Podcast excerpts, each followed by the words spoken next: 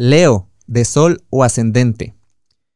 Creo yo, creo yo, que ya tuviste suficientes lecciones y aprendizaje en moderarte tanto en cómo comunicas y cómo hablas con los demás. Como buen Leo, a veces nos exaltamos y se nos sale lo autoritario, se nos sale lo mandones y también lo controladores. Vaya, no me estoy metiendo con nadie, pero sí te estoy diciendo porque yo soy Leo, de Sol. Entonces, aprendimos y hemos aprendido bastante en cómo comunicar y expresar de una manera más equilibrada y moderada. Algo que funcione, algo que entre más en la otra persona. Venus ahí estuvo endulzando bastante nuestras palabras, nos ayudó con eso si teníamos la intención, claro está. Pero esto no nada más es porque Venus esté transitando ahí y luego ya pasa Scorpio y ya, nos olvidamos de eso. No vino a quedarse porque las últimas configuraciones que ha tenido son cuadraturas con Júpiter y Saturno en Capricornio que es con tu zona del día al día. Entonces esto vino para quedarse.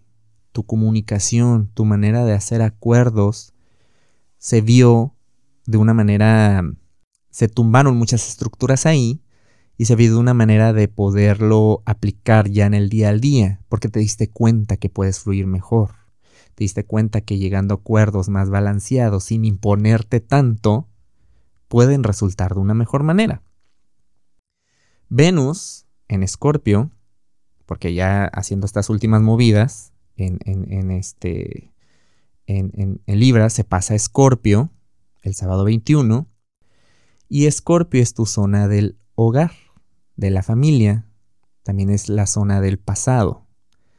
Venus ahí, si tienes algo que sanar en tu núcleo, eh, pedir perdón, o existen momentos de reconciliación con un familiar o, que alguien te pide perdón también o disculpas por algo del pasado, Venus en Escorpio te da toda, toda, toda, toda, toda la su dulzura y su luz para poderlo hacer, así que aprovechalo, aprovechalo.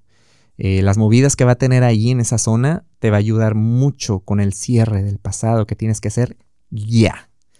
Entonces, eh, pues abrirse, abrirse que no tiene nada malo sensibilizarse con las personas que valen la pena. Si quieres saber más de la energía disponible, te invito a que escuches el episodio de la semana del 16 al 22 de noviembre y que nos sigas en redes sociales. Búscanos como Caja Astral Podcast.